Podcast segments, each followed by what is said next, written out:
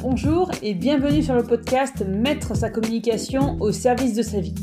Je m'appelle Julie Fédida et je suis révélatrice du potentiel digital des entrepreneurs passionnés. Je les accompagne à créer leur communication via les réseaux sociaux pour développer leur activité et mettre leur communication au service de leur vie. Le but de ce podcast est de vous amener des pistes de réflexion pour trouver votre façon de communiquer selon vos critères. L'objectif, que ce soit fluide, amusant et efficace et que cela vous permette de trouver votre voie, votre organisation afin de mettre votre communication au service de votre entreprise et donc de votre vie.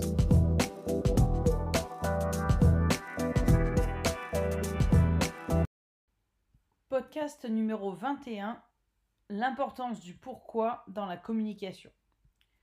Que ce soit dans mes lives sur mon groupe Facebook, dans mes posts, euh, dans mes formations, dans mes accompagnements ou simplement lors de conversations euh, avec les entrepreneurs au quotidien, j'insiste souvent sur l'importance d'utiliser son pourquoi dans sa communication et à quel point ce pourquoi va être en fait une mine d'or pour votre contenu et pour créer un lien avec vos clients de cœur. Vous allez me dire, mais c'est quoi ce pourquoi? Et pourquoi, c'est qu'à de le dire, euh, vous insistez autant, quelle est l'importance de ce pourquoi? Pourquoi il est aussi important? Soyons clairs. Ok? Eh bien, parce que votre pourquoi, déjà, il ne ressemble qu'à vous.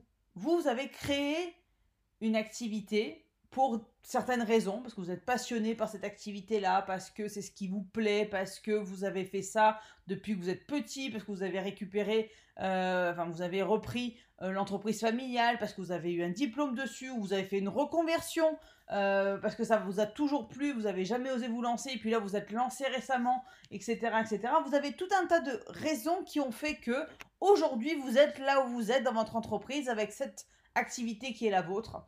Et ce pourquoi, en fait, cette raison, cette, euh, en général, il n'y en a pas qu'une, hein, cette série de raisons n'appartient qu'à vous et ne ressemblera jamais à celle du voisin. Même entre deux personnes qui font la même activité pour une raison telle que une reconversion professionnelle, la reconversion n'a pas les mêmes bases, n'a pas les mêmes euh, origines et n'a pas eu le même euh, résultat. Le cheminement n'a pas été le même, etc., etc.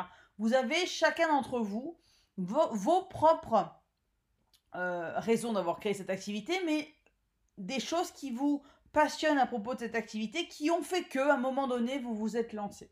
Et ce pourquoi-là, ces raisons-là, c'est ce qui va vous permettre à la fois d'avoir toujours un, puits euh, de, de, contenu et aussi un moyen extraordinaire de créer du lien avec, euh, euh, avec vos clients de cœur parce que ce pourquoi, ces raisons qui vous sont propres, qui vous sont personnelles, que vous allez communiquer avec euh, enthousiasme et passion, bah forcément va parler à une certaine partie de la population que sont vos clients de cœur.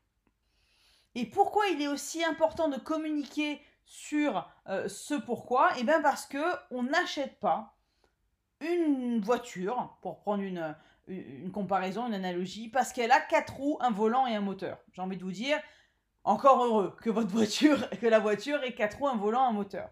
On achète un produit ou un service parce qu'il apporte une solution à un besoin. Pour l'expérience, par exemple, pour le cas de la voiture, l'expérience de conduite, pour la tenue de route, pour l'image de marque, etc., etc. On n'achète pas seulement une voiture pour se déplacer, mais bien parce qu'elle répond à un besoin et par l'émotion qu'elle nous fait ressentir.